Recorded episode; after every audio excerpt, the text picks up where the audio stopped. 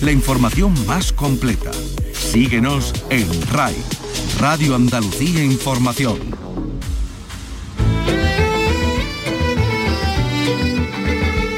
En RAI, Andalucía es cultura. Con Antonio Catón. Buenas tardes, hace 75 años, tal día como hoy, en 1947, fallecía Manuel Machado, el gran poeta que tuvo el infortunio de ser hermano de un poeta aún mayor. Hoy vamos a dedicar gran parte del programa a recordarlo con el catedrático de literatura Rogelio Reyes Cano, el coordinador de poetas andaluces, un programa de esta casa, pero también nos vamos de exposiciones. En Sevilla, el pintor Chema Rodríguez, el continuador orgulloso del estilo de Carmen Lafón, expone su serie sobre porcelanas, las mismas que tiene en su casa y que pintó durante el confinamiento. Una muestra que se completa con las donaciones solidarias de sus amigos famosos. Mientras en Málaga, Evaristo Guerra, el pintor de Vélez Málaga, ofrece sus paisajes andaluces en las salas Mingorance y en Cádiz una expo de palabras para impulsar la candidatura de la capital como sede del Congreso de la Lengua en el año 25. Hoy nos visita el autor sevillano Salvador Navarro que trae nuevo trabajo. Vicky Román, buenas tardes. Hola, buenas tardes. Y vamos a hablarnos así de esta última obra y si aparece, en la que vuelve a profundizar en muchas cuestiones, sobre todo las relaciones humanas, la amistad y el amor. Y esta tarde se entregan los premios Imagenera de Creación Documental. Carlos López, buenas tardes. Buenas tardes. Antonio Pérez de Molero recibe el del mejor largometraje documental por La Flota de Indias. Mateo Cabeza el premio al mejor corto documental por Paraíso. Y en cuanto a la categoría de, fotografía, bueno, pues ha resultado premiada la serie COVID-19 del fotógrafo Aitor Lara. Esto y más en este programa que realiza Ángel Rodríguez y produce Ryan Gosto. Andalucía es cultura con Antonio Catoni.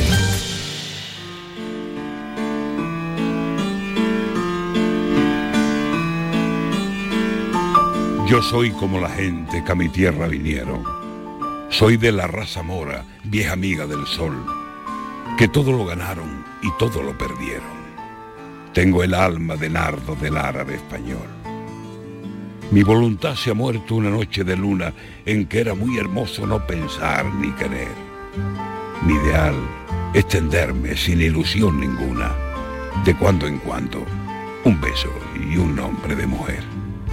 En mi alma, hermana de la tarde, no hay contorno, y la rosa simbólica de mi única pasión es una flor que nace en tierras ignoradas y que no tiene aroma, ni forma, ni color. Hoy se cumplen 75 años de la muerte de Manuel Machado. Ahí está la voz de Antonio García Barbeito, habitual del programa Poetas Andaluces que coordina el catedrático Rogelio Reyes Cano. Eh, amigos de esta casa que ustedes pueden escuchar, por supuesto, en esta, en esta radio y a cualquier hora a través de internet y que nosotros desde luego les recomendamos porque es un auténtico programón. Rogelio, muy buenas tardes. Buenas tardes.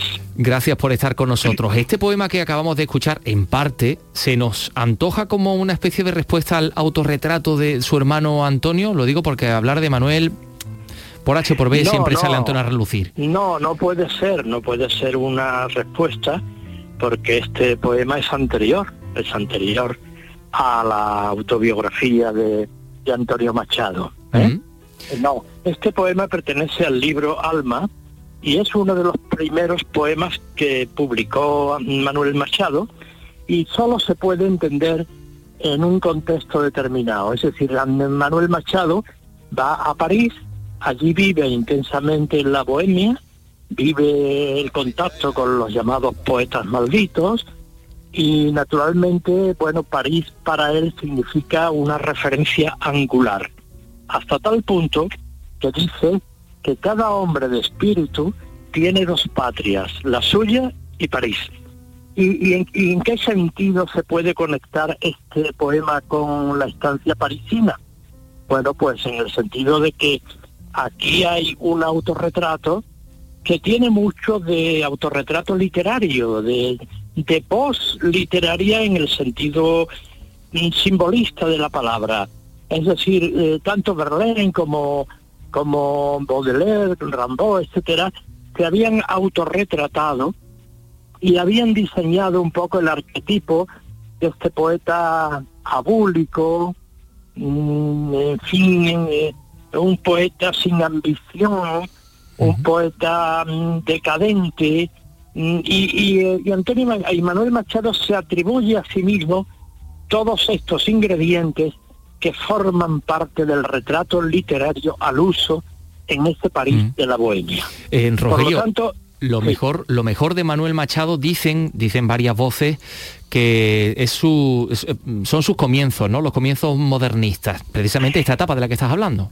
Bueno, mm, sí, hay dos, dos puntos de vista. Hay quien dice que el mejor mm, libro de, de Manuel Machado es Alma, efectivamente, que es un libro, digamos, eh, de poemas escritos entre el año 98 y 99, 1898-99, y sin embargo, eh, en los- entre los poetas actuales y una buena parte de la crítica actual, piensan, sin embargo, que el libro más importante más moderno de Manuel Machado es El mal poema, un libro que publica en el año mil- 1909 y que en cierta manera prefigura buena parte de la poesía urbana, de la poesía que ha venido después. Pero verdaderamente, bueno, es cuestión de, de- de elegir. Sí, Lo, sí. lo que sí, lo que sí es cierto es que Manuel Machado introduce en España el simbolismo, el parnasianismo, es decir, los sismos de la mejor poesía francesa, y en este sentido va por delante no solamente de Villespesa y de otros escritores, de otros poetas, sino incluso va por delante de su propio hermano An- Antonio. Sí, sí, sí. Hoy en la, en la doble página fantástica, por cierto, que le dedican en, en ABC, Felipe Benítez Reyes, que reivindica además el mal poema, Claro, dice claro. que Manuel era consciente de la superioridad poética de Antonio y que eso le hizo caer en una especie de abulia poética. Y por eso mm, indica a, a esto que estás diciendo, ¿no? Que lo mejor de su producción está al principio, en el año 1900-1909, entre Alma y el mal Bueno, poema. Yo no, no me atrevería a afirmar mm, eh, rotundamente que la, que la abulia o el, el abatimiento de Manuel Machado pudiera proceder de su conciencia de inferioridad respecto a su hermano. Yo no, no me, me cuesta trabajo aceptarlo y además no hay nada que, que lo pueda documentar, evidentemente, ¿no?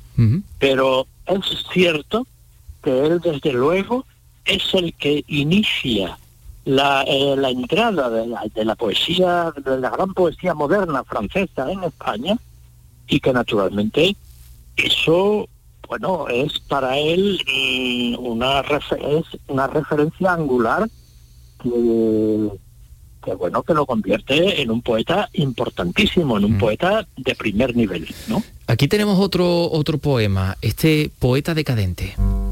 Sí. Yo, poeta decadente, español del siglo XX, que los toros ha elogiado y cantado las golfas y el aguardiente, y la noche de Madrid, y los rincones impuros, y los vicios más oscuros de estos bisnietos del Cid. De tanta canallería, harto estar un poco debo.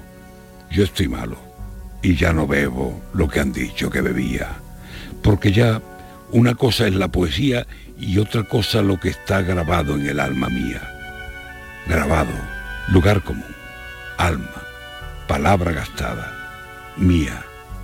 No sabemos nada. Todo es conforme y según. Manuel Machado, yo, poeta decadente. Me ha dicho Eva Nápoles, que la, eh, em, em, prácticamente hace- eh, ejerce de jefa de, de poetas andaluces que le recuerda mucho a Sabina. Me, ha- me ha llamado a mí la atención esto. Sí, es bueno, probable que Sabina le deba mucho a Manuel. Machado con este mundo canalla, ¿no? que Sabina me recuer- nos recuerda a Manuel Machado. Exactamente. Claro, exactamente, ¿no? Ahí, efectivamente, ¿no? En estos autorretratos, en esta especie de displicencia de la vida, ¿no? Esta especie de, de, de- de- retiro y, esta especie y esta mezcla que muchas veces hace él entre lo castizo y lo culto, por ejemplo, cuando dice en otro autorretrato, eh, con Montmartre y la Macarena comulgo, y antes que un tal poeta, mi deseo primero hubiera sido ser un buen banderillero, por ejemplo, ¿no? Y toda esta y todo todo todo, todo esta- ese, ese retiro de de las de los oropeles mundanos de, de mm, eso de retiro y de y, y- y de falta de, de- de- de- de voluntad y de ilusiones, pues efectivamente, eh, eso prefigura mucho la poesía que se está escribiendo hoy, sin duda ninguna. Mm, eh, escribiendo en el siglo XX. y, y- y en cuanto al Manuel Machado, eh, autor de prosa y autor teatral, teatral ¿qué, qué podrías decirnos, Rogelio? Bueno, su teatro es un teatro con que, que, bueno, sus obras las escribe a la limón con su hermano Antonio. Es un teatro normalmente costumbrista, ¿no? Un poco, poco empeñativo, ¿no? Eh, sobre sea, la duquesa de Namejí, o la Lola, a de los puertos. Eh, la prima Fernanda, eh, etcétera, ¿no? Eh, bueno, su, su teatro, repito, es un teatro en parte un retrato poético y en parte un, un, un- un teatro costumbrista, ¿no? Y, bueno, realmente no significa una aportación angular en, en el desarrollo del teatro mm, contemporáneo que está presidido por la figura de Valle Inclán y de Federico García Lorca, ¿no? Bueno, pues hemos recordado a Manuel, Mach- eh, a Manuel Machado junto a Rogelio Reyes Cano, que siempre es un auténtico placer y un privilegio tenerle con nosotros. Ya saben ustedes que Poetas Andaluces lo pueden escuchar el, el lunes, creo, a las 11 de la noche, ¿no, Rogelio? En El esta misma lunes a emisora, las 11 en y RAI. después, y después el lunes a las 11 en Radio Andalucía Información y después el mismo programa se repite el sábado a las 9 en la misma emisora. Y a cualquier hora en canalsur.es, que eso lo tienen que saber nosotros, nuestros oyentes porque es una auténtica delicia escuchar poetas andaluces. Rogelio, muchísimas gracias. Gracias, Antonio. Un abrazo. Un abrazo, adiós.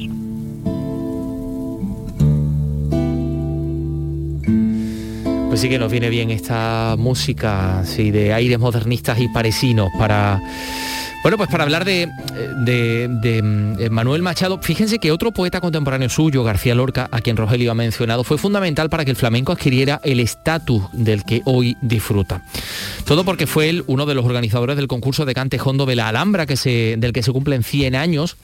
Anoche se presentaba en la residencia de estudiantes de Madrid la programación con la que se va a conmemorar este concurso, organizado por el Centro Artístico, como digo, promovido por intelectuales y por músicos que fue fundamental para que el flamenco prácticamente desaparecido a principios del siglo XX pues pudiera mantenerse hasta nuestros días y eh, insisto adquiriera pues el estatus del que del que goza del que debe gozar Jesús Reina Granada cuéntanos El presidente de la Junta, Juanma Moreno, destacaba el valor del trabajo conjunto de las administraciones en este centenario. Sí, nos ponemos de acuerdo y nos ponemos de acuerdo en tareas nobles y en objetivos tan nobles como el que hoy traemos aquí, ¿no?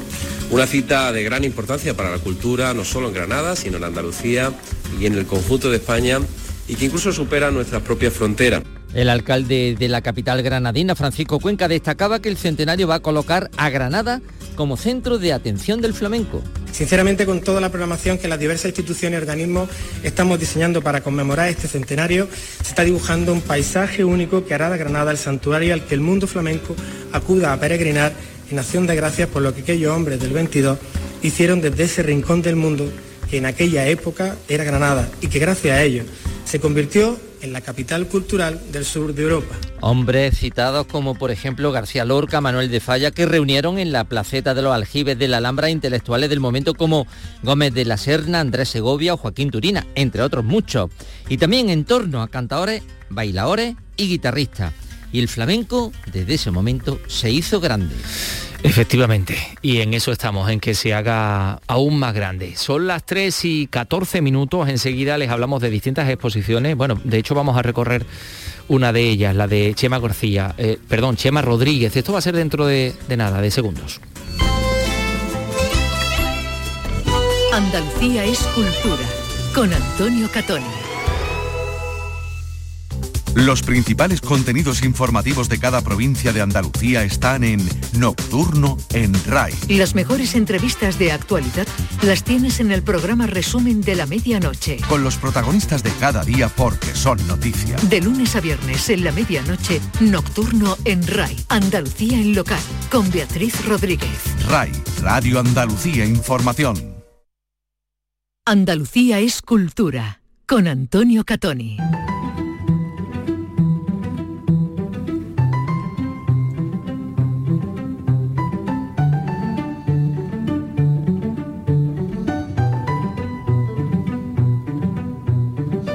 Vamos a comenzar por Colores Beleños, que es el último trabajo del artista malagueño Evaristo Guerra, de Vélez Málaga.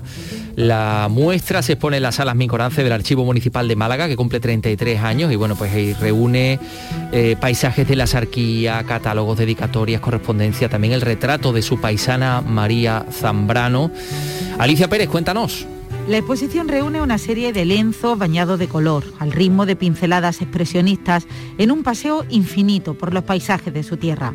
Resaltan la ordenada geometría de los cerros, el tradicional cortijo andaluz y la vegetación de la zona. Cuando volví de Madrid a Vélez, descubrí que era en esta época que estaban los almendros floridos.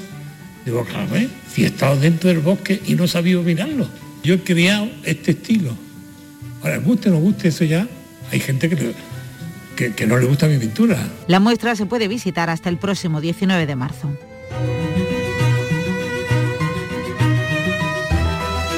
Andalucía es cultura con Antonio Catoni.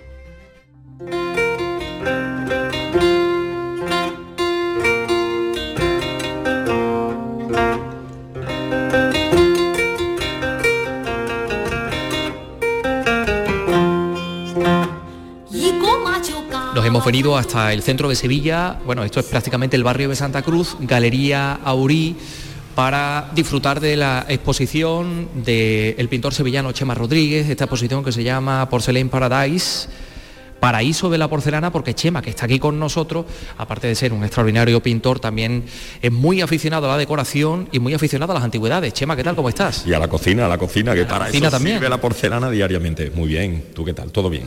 Todo fantástico. No, y es cierto porque eres muy activo en las redes sociales y ahí podemos verte cocinando, haciendo cosas, poniendo la mesa, unas mesas fantásticas en las que utilizas muchos de, las, eh, de, los elementos que vemos aquí, porque vamos a ver, es una exposición pictórica, pero también tiene su parte de instalación. Hay muchas de las piezas de porcelana que has eh, dibujado que, que, has pintado que están aquí expuestas, ¿no? Efectivamente, forman una instalación, el conjunto entero de la exposición, incluida la parte solidaria, porque he tenido mucha suerte de conseguir que mis amigos que, quisieron apuntarse al proyecto pasaran por el filtro de tener que hacer algo relacionado con la, con la, porcelana. Y todo el conjunto, mira que hay cosas distintas, mantiene una unidad y bastante frescura. Yo invito a todo el mundo que no se la pierda, estamos hasta el día 2 Así que ánimo, ánimo. Dice bien que es un proyecto porque hay como dos partes, ¿no? Una que es tu obra y otra es la obra de tus amigos, porque tú estás muy bien relacionado, tienes una, camarilla de mucho lustre, de mucho poderío. No, no, hasta en el infierno que tener amigo Antonio. Y además eh,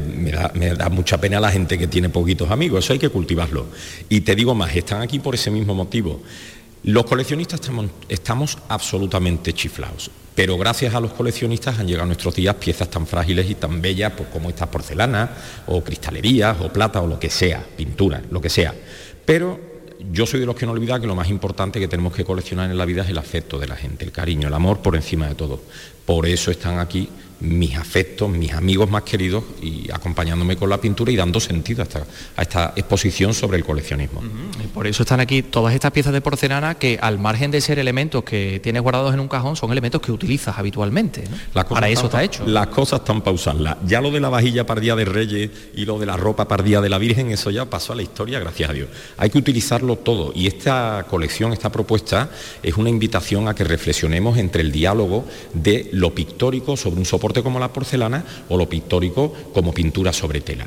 Ese diálogo, y además pasan cosas muy divertidas, en el siglo XVIII, que es cuando más desarrollo hay del mundo de las vajillas y las porcelanas, ya se utilizaba China como gran fábrica para abastecer al resto del mundo.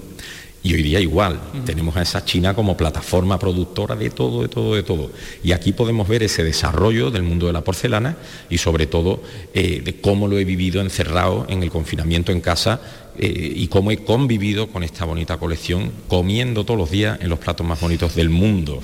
Bien, porque ahí se ha gestado esta exposición.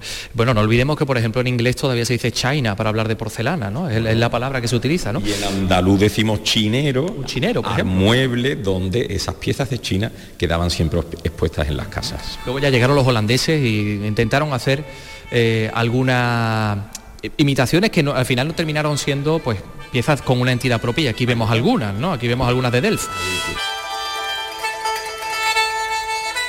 Bueno, vamos a ver, la primera impresión que podríamos decir, o que suelen decir, es la que cuenta este pedazo de, cuadro donde vemos un, ¿Tibur se llama esto? No. Es un tibor, un tibor, Tibor, efectivamente. efectivamente. Un tibor chino con algunas piezas. Vemos tres interpretaciones de la misma escena, ¿no? Claro, primero se parte de una idea inicial, que es el boceto, después intenté dirigirme en una dirección y cuando estuve analizando las dos partes nació el tercero.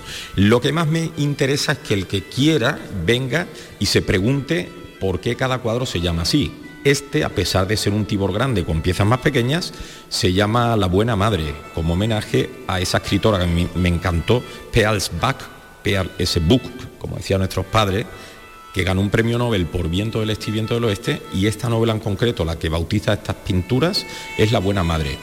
Entonces este jarrón enorme eh, funciona casi como una buena madre eh, rodeada de sus polluelos, pero realmente en mi caso es una buena madre, un buen padre y el objetivo es que sea tu buen tú, ese eje central que eh, consigue un balance de todas tus emociones. Claro, bueno, para que lo que eh, nuestros oyentes lo puedan ver a través de la radio, se pueden imaginar una gama muy amplia de azules, eh, de, un blanco mm, rosáceo, ¿no? Sí, sí, sí, hay una gama de colores que son todos esos destellos que el lustre de la porcelana con ese cristal después de pasar por el horno nos ofrece. Toda la gama de blancos, de colores grises, de azules, tienen que venir. Ajá, bueno, aquí tenemos, porque estábamos hablando de una exposición y de una instalación, algunas de estas piezas forman parte precisamente de esta composición. No sé si me puede señalar. Esta de aquí que veo, probable- probablemente sea esta, pero vuelta del revés, ¿no? Justamente. Además, fíjate cómo las escalas hacen mucho. En la realidad, estos tiborcitos, estas piezas más pequeñas, no superan los 12 centímetros y yo los represento casi al triple. Yo creo que todo eso también hace que se vuelva una visión más contemporánea. Cuando tú cambias el punto de vista o no es tan predecible, el resultado pues siempre aporta. Aquí vemos ya una imagen mucho más, pues sí, podríamos decir en un, en un estilo más contemporáneo, más desdibujado, ¿no? De, de esta misma impresión. Si te parece, vamos a seguir dando una, una vuelta por la galería. Esos son unas fuentes, ¿no? Unas fuentes también chinas. Sí, sí, sí, aquí ¿Dónde todas guardas todo esto? ¿Dónde tienes metido todo esto en casa? Mío, mm, tengo respuestas a lo trianero que no te voy a dar, pero yo guardo estas piezas hasta debajo de la cama en cajas y cajas que cualquier día me tengo que salir yo de casa para seguir aumentando la colección.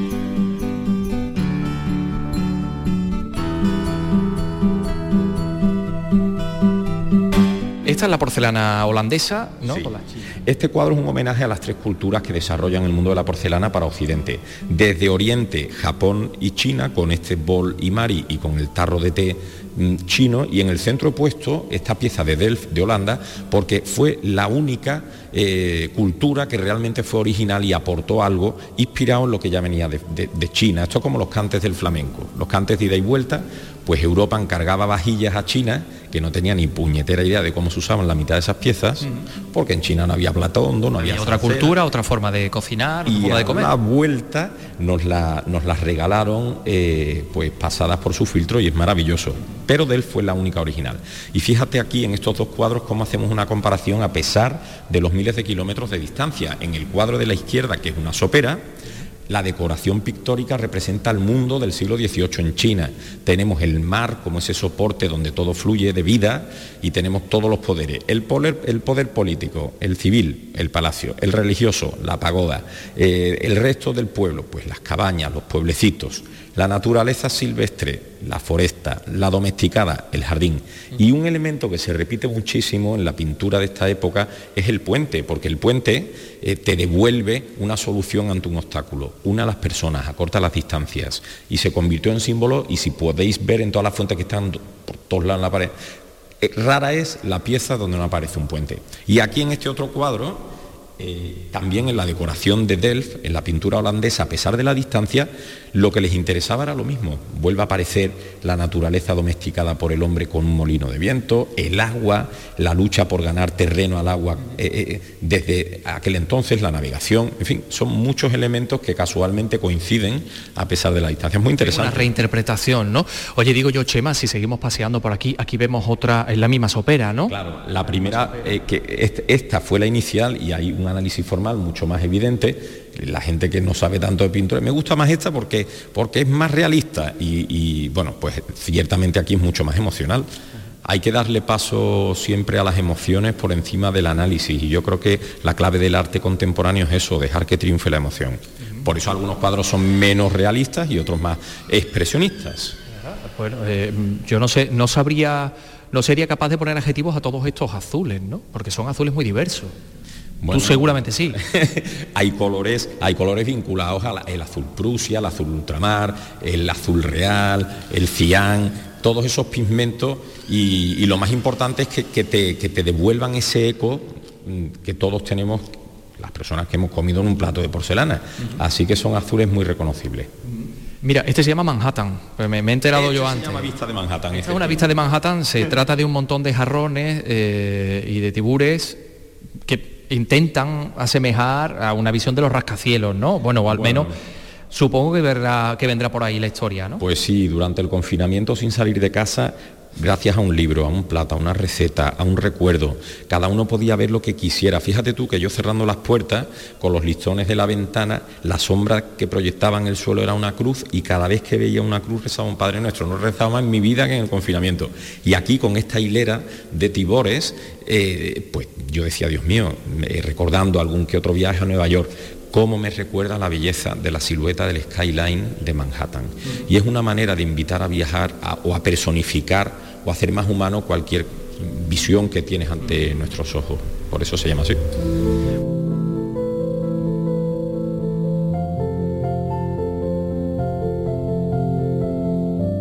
Bueno, pues nos queda poquito tiempo, Chema Rodríguez, pero no me gustaría terminar esta, esta grabación sin que me hablaras de tus amigos que aquí han colaborado en una exposición solidaria. Tú les has pedido un cuadro, les has dicho, mira, el tema es la porcelana, haced lo que queráis, traedlo aquí, lo vamos a vender y esto va para qué.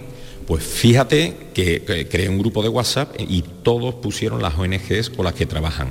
Entonces yo que soy muy malo para los números he decidido, porque soy muy mandón también, que da igual quién venda y quién no venda. Al final, con todos los recaudados lo vamos a dividir entre todas las ONGs con las que todos trabajamos. Y si mandamos 20 euros a cada una, pues 20. No es importante la cantidad, sino la calidad del gesto. Y, son personas muy generosas. y además tengo que decir que no está nada mal de, precio algunas de las obras que estoy viendo. Por ejemplo, esta me has dicho que es de Agatha Ruiz de la Prada, un collage. Lo tenemos además, son cinco, son cinco piezas.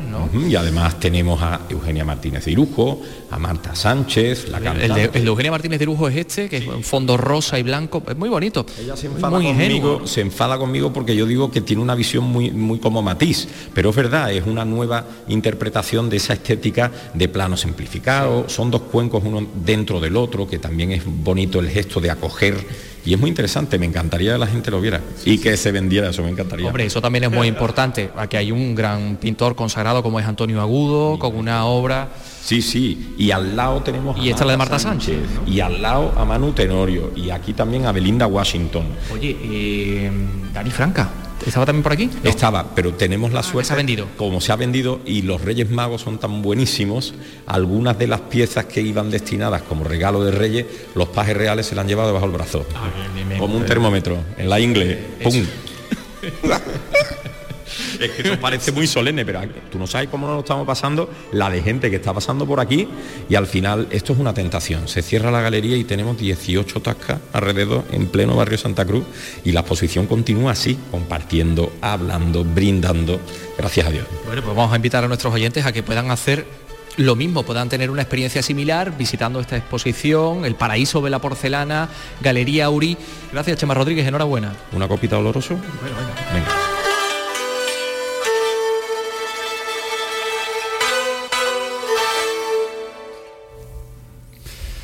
Bueno, pues ahí está Chema Rodríguez y nosotros les vamos a hablar ahora de una exposición de palabras. Sí, 30 palabras del habla propia de Cádiz eh, adornan el exterior de la Plaza de Abastos. Es una exposición para impulsar la candidatura de la capital gaditana como sede del Congreso Internacional de la Lengua en el año 25. Bueno, palabras como estas, Salupotaro, adelante. Koski, bastinazo, aliquindoi, chapú o guashisnai, palabras que no usan otros hispanohablantes, muchas vinculadas a esas relaciones históricas con Iberoamérica, sobre todo a través del mar. La concejala de Cultura, Lola Cazalilla. Seguir eh, reforzando la idea de ese empoderamiento de nuestra habla, que todos entendamos que hablamos de esta manera por unas razones, que tiene un sentido histórico y que nos hace pues genuino. Quienes conocen y usan estas palabras se sonríen cuando las ven y los que no, los que nos visitan, pues aprenden vocabulario. Aquí en Cádiz seguro que sí, que nos entiende. Hay sitios de Andalucía que también, en otros lados no. En otros lados dice que no, que, el, vocabulario, el vocabulario es nuestro, digamos. Estaba leyendo algunas de estas palabras y no, es nuevo mundo. De una u otra forma, desde hoy son un aliciente más en los alrededores del mercado gaditano.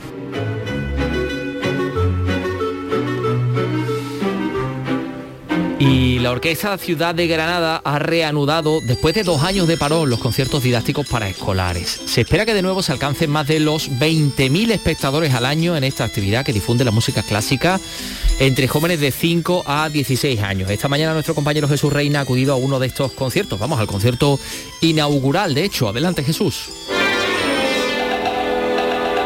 El Sastrecito Valiente, la obra que en 2020 se quedó en el cartel suspendida por la pandemia, es la que ha servido desde este miércoles para recuperar una actividad pionera que la Orquesta Ciudad de Granada puso en marcha desde el principio y que ha sido una de las más exitosas. Pedro Consuegra, jefe de comunicación de la orquesta. Es pionera, el departamento educativo de la orquesta se formó casi de manera paralela a, su, fundación hace ya más de 30 años.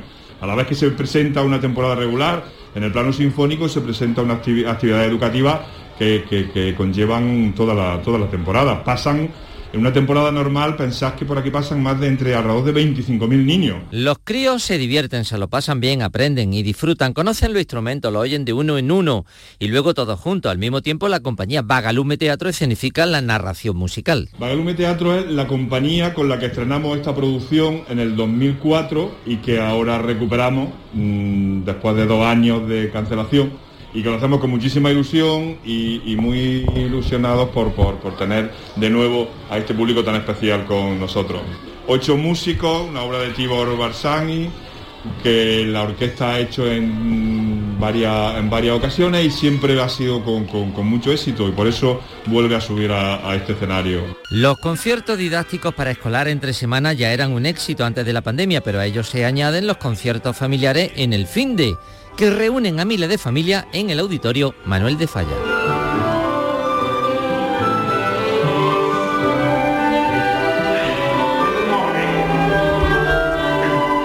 Auditorio Manuel de Falla, ahí muy cerquita de la, de la Alhambra. Bueno, por cierto, por cierto que eh, en el día de mañana pues mm, eh, va a haber un estreno mundial y, y, vamos a poder escuchar el virtuosismo de la violinista ucraniana Anastasia Petrishak porque eh, tiene lugar el próximo concierto de la ROS de la Real Orquesta Sinfónica de Sevilla. Mañana hablaremos de ello. Son las 3 y 33 minutos. Andalucía es cultura, con Antonio Catoni.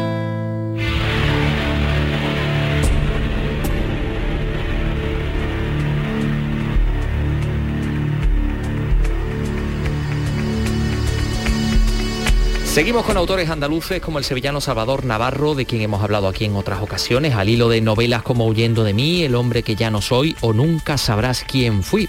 En esta ocasión nos visita con su última novela, con su última obra, Y si aparece, donde vuelve a profundizar en las relaciones humanas, la amistad y el amor. Y de la que habla con Vicky Román.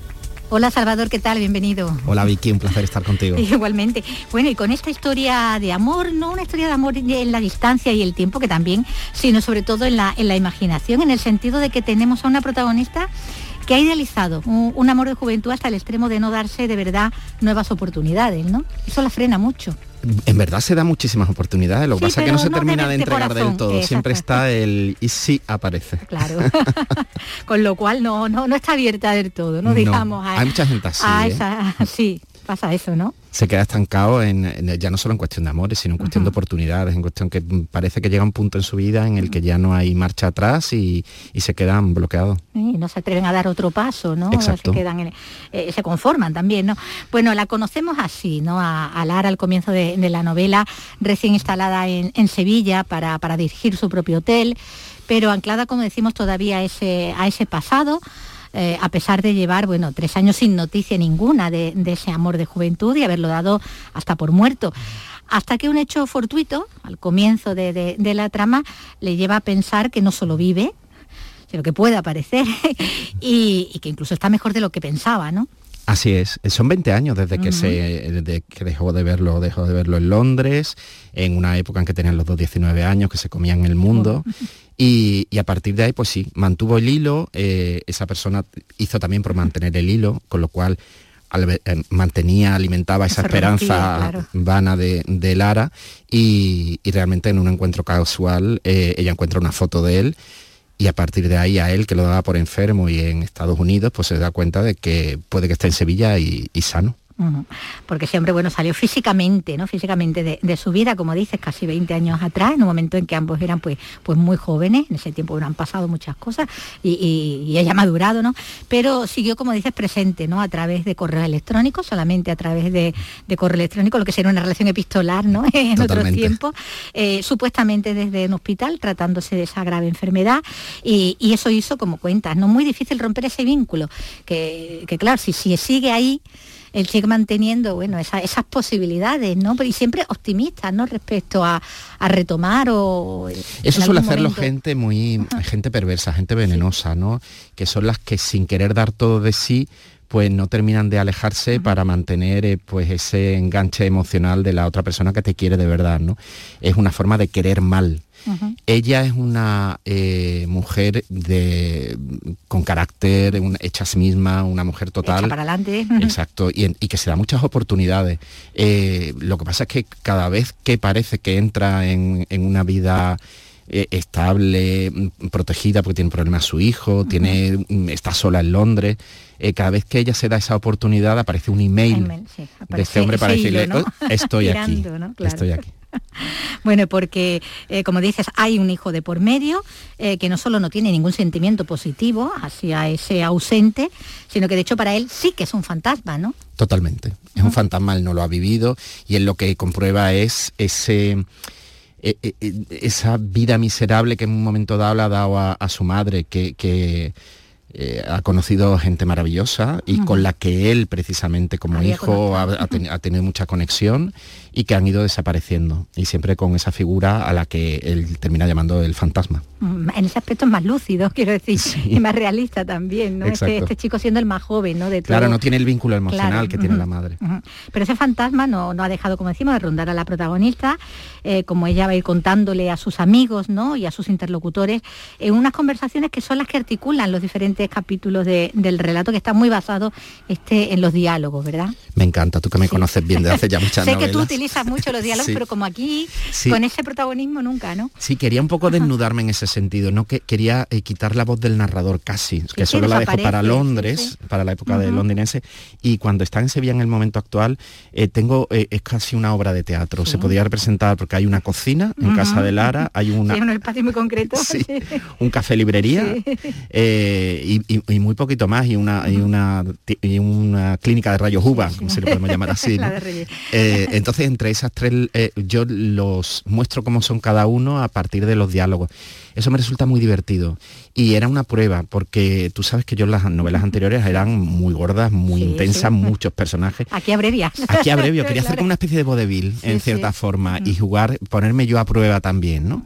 Eh, y estoy muy contento con el resultado. Pero es cierto que me tentaba complicar, que me tentaba narrar, que me... pero no, yo quería que ellos hablaran solos y que hicieran una novela muy, muy ágil, muy fácil de leer. La gente me está diciendo, es que me la he leído en dos, en tres días. Claro, que cada capítulo es casi una conversación. Es una conversación casi, sí, Y bueno, a veces a, dos bandas, a veces a tres, a cuatro, dependiendo ¿no? del momento y de, la, y de la situación. Bueno, son diálogos que, como digo, abundan en tus novelas, ya lo hemos, visto en las anteriores, pero que aquí, bueno, que son más y que dan forma a, la historia y es la herramienta ¿no? que tú utilizas aquí para, para desarrollarla, que yo no sé si te ha sido más complicado, al final te has sentido más cómodo. Eh, al principio me resulta más complicado porque todo, eh, cuando uno se acostumbra a algo, tiene cierta tendencia a repetir. Y yo tenía tendencia a, pues, a complicar, a mm, definir, a describir, y, todo eso lo quería ir quitando. Entonces, ha sido para mí un poco como un eh, camino casi espiritual, ¿no? De, basarme en lo, mínimo posible. Todo lo que hay en la novela tiene sentido. Si, Si, si está, es porque tiene sentido. Ha sido como más de dramaturgo. Totalmente, sí, mira, lo mismo tengo yo.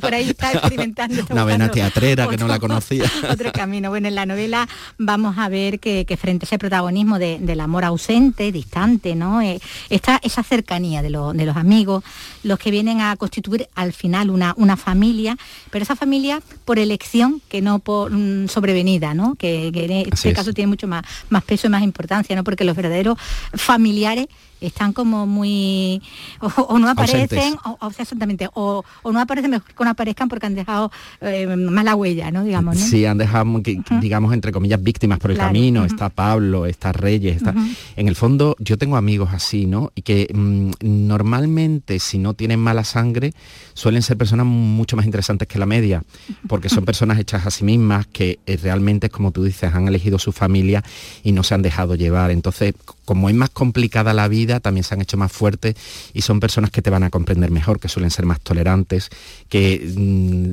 arriesgan más y cuidan más a personas como Lara, que realmente lleva sola desde los 19 años.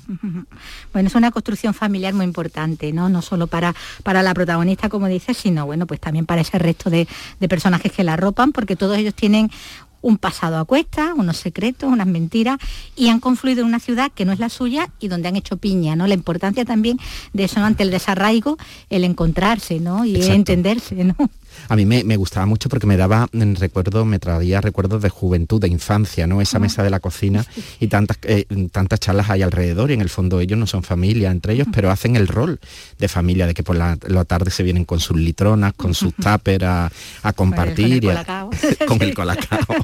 a, compartir esos momentos, ¿no? A darse calorcito, a decir, oye, que yo estoy aquí.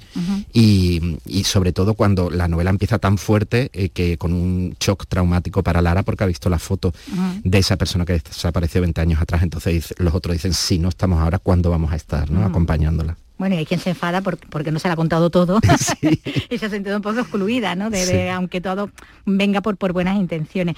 Eh, porque bueno, además, como estábamos hablando antes, ¿no? Sobrevolando a los protagonistas están ahí temas, bueno, pues como el maltrato, eh, la marginación, la incomprensión, eh, ese desarraigo, la soledad, la enfermedad, la vejez también de, los padres o la, la que pueden encaminarse algunos de ellos, ¿no? Todos esos temas están ahí también, ¿no? Porque tú sabes, tú me conoces, ya abuso del conocimiento que tú tienes de mi obra y de mis relatos y demás. Son temas que, se me repiten a mí en los textos que yo publico diariamente, en, mis novelas anteriores. Eh, eh, ese tema del... Em, de la identidad, del, del eh, el apoyo a la familia, de encontrar el lugar en el mundo, eh, todo eso se, va repitiendo en, mi, en, mi, mundo de personajes. Bueno, vamos a ver esos personajes tuyos, ¿no? Lidiar con, todas esas cuestiones que, como dicen, ¿no? Que están ahí en tu, en tu interés y están en tu obra anterior. Eh, lidiar, como decimos, con unas cuestiones mejor o peor, a, veces con buenas intenciones, pero no tan buenos procedimientos ni métodos, ¿no? Pero frente a las torpezas y al daño que es involuntario, ¿no? Que se pueda causar algunas veces y a las que nadie es ajeno, ¿no? Que pueda ocurrirle, ahí está la capacidad de, perdonar, porque en ese sentido esta novela es un canto al amor, ¿no? Y al perdón. sí, lo que lo tenía muy claro desde el principio. No sabía por dónde podía eh, complicárseme la historia, pero sí sabía dónde quería llegar. Eh, y quería llegar al perdón. Porque nadie puede tirar la primera piedra para decir yo amo bien y yo amo de verdad. yo esto lo habría hecho bien, ¿no? exacto, es fácil decir. Entonces, eh, realmente hay, hay una historia mm, en la que se hace mucho daño a determinadas personas. Eh, pero por encima de todo había, eh, había amor ahí. y, y entonces tú tienes dos opciones. Cuando alguien te ha hecho daño pero no lo ha hecho expresamente por querer hacerte dolor, o perdonas o no perdonas y vas dejando eh, mm, gente en la cuneta o no. Entonces aquí Lara eh, pues decide perdonar y, es la gran fuerza que yo creo que tiene la novela la novela que aunque nos lleve por algunos momentos a, Londres, ¿no? Desde donde tiene más, más presencia el narrador quizás, ¿no? En esos momentos, en realidad todo transcurre en Sevilla, en esos enclaves, bueno, que ya salen en tu novela, que te son queridos y se nota, ¿no? Algunos bares, algunos restaurantes, ¿no? que vuelven aquí a aparecer. Bueno, tu geografía. Vital, me gusta. incluso tengo algunos sitios que parece que me están em, promocionando, la, novela porque siempre salen. De hecho, allí la. te invitan. no te creas. Al final te toca pagar. Sí. Invita tú. No, hombre, siempre algún chupito cae. Sí, pero es cierto que hay alguna dueña de algún restaurante que siempre sale y siempre mete la pata. Sí, es un personaje real que existe en Sevilla, pero cuando llega un momento de, de bloqueo me lo llevo a cenar allí, que es el gallinero de Sandra, y ella aparece y siempre... Sí, sí, a lo en un momento de venir con las cartas. siempre, mete la, siempre te mete la pata. Y ella se ríe, claro. Ahí están esos guiños. Bueno, y los guiños literarios también, que tampoco faltan en tus novelas, ¿no? Hay, hay libreros eh, también, que otras veces lo ha habido, en este caso Pablo. Bueno, Hay- viene de una novela anterior, Pablo. Sí, sí, sí. De sí. Huyendo de mí. Huyendo de mí, sí. Y, y con libros que van desde, bueno, desde tu admirado Murakami, Sí. eso vamos lo sabemos, que Murakami Auster Sí, te son míos. Bueno, aquí aparece Murakami, bueno, la sevillana Sara Mesa, ¿no? Por, hablar de, de autores contemporáneos y cercanos, y pasando, bueno, por Sandor Maray, por esa referencia a la mujer justa, Ah, que también se novelón, desliza por aquí. Y mi amigo J de la Rosa, Sí, también, también J de la Rosa también que es aparece un por gran creador de Sí, hemos novelas hablado con él, hemos hablado con él de, de Muy- lindo. ¿eh? sí, sí. Sí. Bueno, pues están esos homenajes también y Claro esos que sí. guiños, bueno, pues a los amigos, ¿no? Pero como decimos, estas y otras novelas tuyas celebran mucho también la amistad, ¿no? La amistad para mí es, eh, yo también he hecho mi familia a partir de, de mis amigos, los defiendo y, y siempre eh, me gusta meter ese tipo de personajes. Y además, si no sé si te fijas, pero las personas más luminosas las suelo meter, eh, situar en barrios humildes.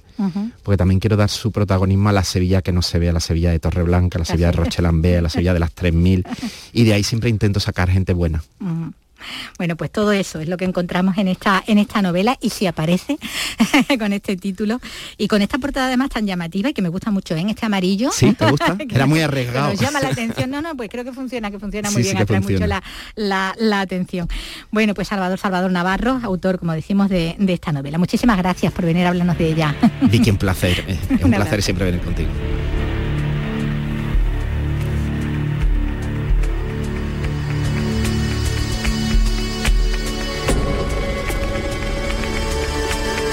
14 minutos para las 4 de la tarde y les tenemos que hablar de, de- de muchas cosas, entre otras de los premios Imaginera de creación documental sobre Andalucía.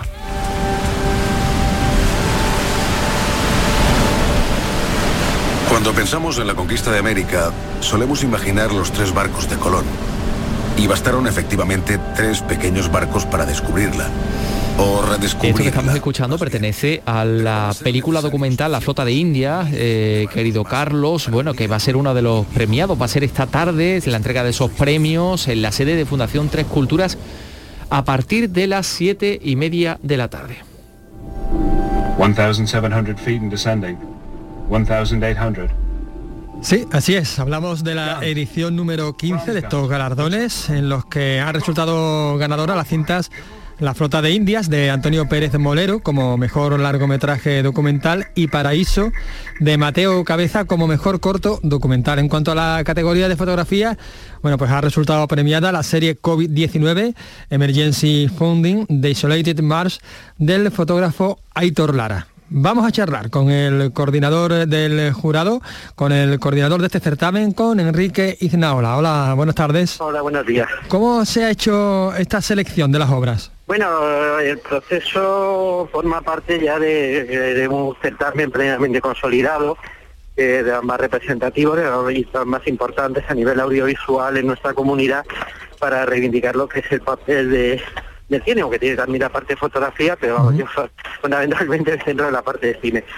Entonces, el proceso hubo un primer comité de selección que sobre todos los trabajos recibidos, pues desde el año pasado se introdujo una mejora al concurso por parte del Centro de Estudios Andaluces, que fue el dividir cortometrajes y largometrajes, cosa que hasta entonces no, no se había hecho, y en la edición del año 2020 pues se produjo, y en esa misma línea se trabajó en el 2021, se ha hecho una primera selección de corte, y de cara de tanto el corto como el largo se hizo una selección de cinco obras que fueron las que juzgó el jurado, jurado que estaba formado por de, las de las personas que ganaron en la, en la edición anterior, Laura Horman, directora de Antonio Machado, Los Días Azules, y Antonio Ergueta, que fue el director de Paraíso en Llamas, el cortometraje ganador de 2020, y junto a ellos pues estaba Eterio Ortega, que es un director que ha hecho películas como documentales como Asesinato en Febrero, que está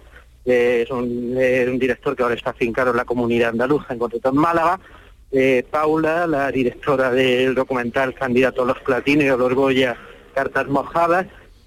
Y este jurado, junto al cantante Paco Ortega, que también formó parte y que ha hecho bandas sonoras eh, de, películas como Lolita Tú o Sobreviviré, pues eh, han sido los que finalmente los galardonados en la categoría de largometraje y cortometraje. La historia común entre España y América, la integración entre la inmigración y la familia y el COVID, bueno, pues han sido los temas centrales de, los de los vencedores. Bueno, ¿por qué se ha elegido, por qué se han destacado estas cintas en concreto? Bueno, cada uno de los apartados ha tenido un... eh, primero hay que tener en cuenta los trabajos que se hayan, que se hayan presentado en cada categoría, ¿no? En el caso de fotografía, pues eh, de la serie fotográfica sobre el COVID, pues tenía un peso enorme eh, eh, todo lo que era la gente que vive en la zona de marismas del Guadalquivir, cómo se ha desarrollado la pandemia y constituye pues un documento excepcional de una situación y un acercamiento a, a la gente de la zona. En los casos de los documentales, el documental para el cortometraje Paraíso fue candidato al Goya de, de- de su momento y habla del tema de la inmigración, pero también desde un punto de vista diferente, nos presenta una situación muy humana eh, que aunque tiene se desarrolla en la unidad andaluza y tal, eh, tiene otro, eh, una dimensión universal, ese drama de, de gente que tiene que verse obligada a cambiar de país y en este caso pues con un agravante como era el caso de una enfermedad de, de- de un niño para que se curara en, en un hospital.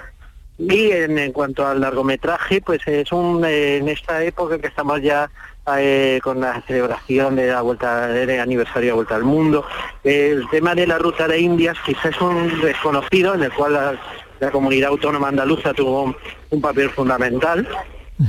Y eh, el director Antonio lo que ha hecho es un acercamiento eh, dándole la auténtica dimensión a todo el fenómeno de, de cómo eh, esa globaliza, la primera globalización pues fue la conquista de, la colonización de España, eh, del continente americano y a través de expertos y luego también eh, metió un, es un documental con una impecable factura que además cuenta ese eh, pues supo aprovechar muy bien su presupuesto haciendo recreación histórica, eh, utilizando también animación. Entonces ha combinado todos los elementos para que el espectador, aunque eh, se sienta interesado por la historia y más en concreto por estos hechos que él relata y bueno nos da datos que sorprenden porque muchos realmente desconocían la auténtica envergadura de, de toda de todos estos siglos y bueno pues el tema de los corsarios hay una serie de temas que aborda que se sorprenden y que muchas veces por la visión deformadora del cine de ficción pues no, no teníamos tan claro. Poco al hilo de esto que comentabas, Enrique, el género documental ofrece unas historias eh, más vivas, digamos, y más interesantes incluso que, el cine. Bueno, el género documental, eh, ahora mismo si vemos muchas veces los palmarés de, pues, de grandes eventos cinematográficos, como hace un momentito hablamos de Orgoya, pues se han colado en las principales categorías documentales y han competido incluso a mejor película. Es un género que primero eh, está eh, desde hace un par de décadas ha ido aumentando, en nuestra comunidad además hay estupendos ejemplos y eh, eh, se ha ido consolidando. Y sí es verdad que nos ofrece un abanico de historias que muchas veces la ficción no llega que llega a superarlas no hay muchos documentales que ven y en una película te podría resultar inverosímil si no estás viendo lo que lo que realmente está sucediendo y no muchas veces no tan lejos de nosotros. Recordamos que la entrega de premios es a las siete y media, si no me equivoco, en la, en la sede de la Fundación Tres Culturas, muy cerquita de la radio. Efectivamente, esta tarde será la entrega de premios y bueno, eh, ya eh, tras el año pasado que fue un poco complicado con todo el tema del COVID, pues a pesar de que sigue la pandemia, pues se va a intentar hacer con relativa normalidad y disfrutando además del trabajo de, del largometraje ganador. Que se proyectará. Bueno, pues muchísimas gracias por, por atendernos, Enrique, Enrique Islaola, coordinador. Y bueno, nos pasaremos esta tarde a, a ver este documental, esta interesante historia común entre, entre España y América. Muchas gracias a vosotros.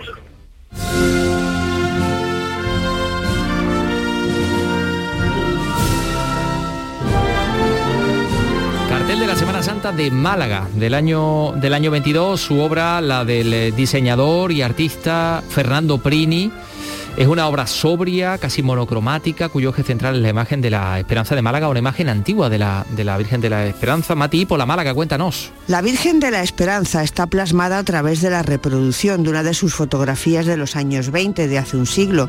Sobre ella su nombre y como fondo uno de los edificios más singulares de la calle Larios, el número 8, diseñado por el arquitecto Eduardo Strachan y conocido por albergar la histórica farmacia Mata desde el año 1894.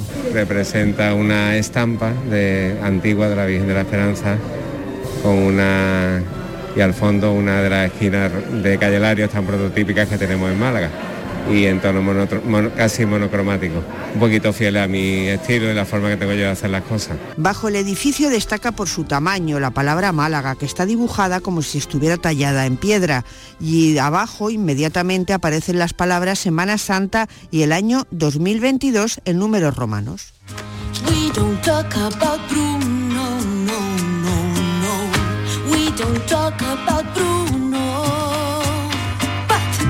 Musicales en estos cinco minutillos que nos quedan para las cuatro. En primer lugar, esta canción que se llama We Don't Talk About Bruno, no hablamos de Bruno, la pegadiza canción que forma parte de la banda sonora de la película Encanto, primer tema de una película de Disney que en 26 años llega al cuarto puesto de los 100 que conforman la prestigiosa lista Billboard. Bueno, ahí está de momento, ¿no? En esa cuarta posición ha alcanzado un puesto que hasta ahora solo habían conseguido aquel Puede sentir el amor esta noche de Elton, John. de la película El Rey León, o Los colores en el viento, aquella de Vanessa Williams de la película Pocahontas. Sí, sí. También ha superado ya a Let It Go de la película Frozen, que llegó hasta ganar el Oscar a la mejor canción original, y el álbum completo ya la semana pasada, eh, el álbum de la banda sonora de Encanto destronó a Adele y alcanzó el número uno en la lista de los discos más vendidos en Estados Unidos que Billboard elabora desde el año 1956. Pegadiza, ¿verdad? Sí, sí, pegadiza yo diría hasta que pegajosa. Bailable. El ritmo latino que está triunfando en los Estados Unidos, bueno, pues debido a, claro, evidentemente a la inmigración latina. ¿Tú te irías a Dollywood de Vicky Román? ¿Tú visitarías el parque temático yo de no la existencia de Dollywood. Yo espero que me invitéis, yo que me- espero que me invitéis a a Dollywood, empezar a el parque comentar. temático de, de Dolly Parton. ¿Y a qué viene esta pregunta? Pues porque Dolly Parton cumple hoy 76 años.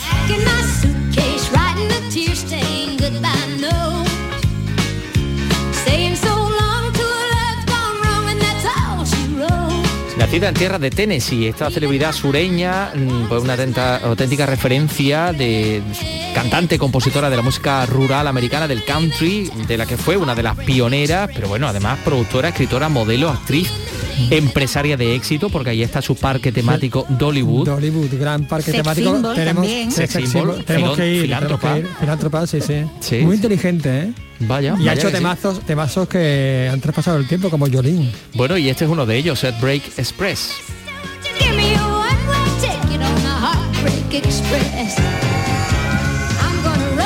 Su carrera comenzaba en 1964 cuando se traslada a la cuna de, de este estilo, del estilo country que es Nashville, aunque tuvo que sembrar y esperar el éxito hasta 1977, año que nació un, un servidor, con este tema 9 to 5.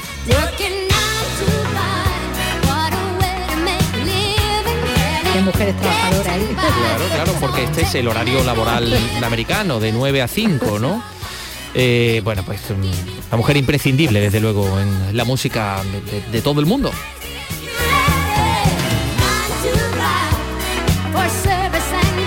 ¿Sí armas de mujer en la banda sonora? Sí. Este Sí, tema, ¿no? Sí, efectivamente. eso sí. El- Luego hay una serie de rodajes en la, uy, de rodajes de memes y de, Sí. y de doblajes en las redes sociales de Dolly Parton que no tienen absolutamente Desperdicio ¿no? porque son, son tremendos. Pero bueno, aquí vamos a hablar de ella como artista. Bueno, Vicky Román, hasta mañana. Venga, hasta A mañana. las 3 volvemos en Andalucía Escultura, Carlos López. Adiós. Venga, hasta luego. Adiós, amigos. Same boat with a lot of your friends, waiting for the day your ship will come in and the tide roll your way. Working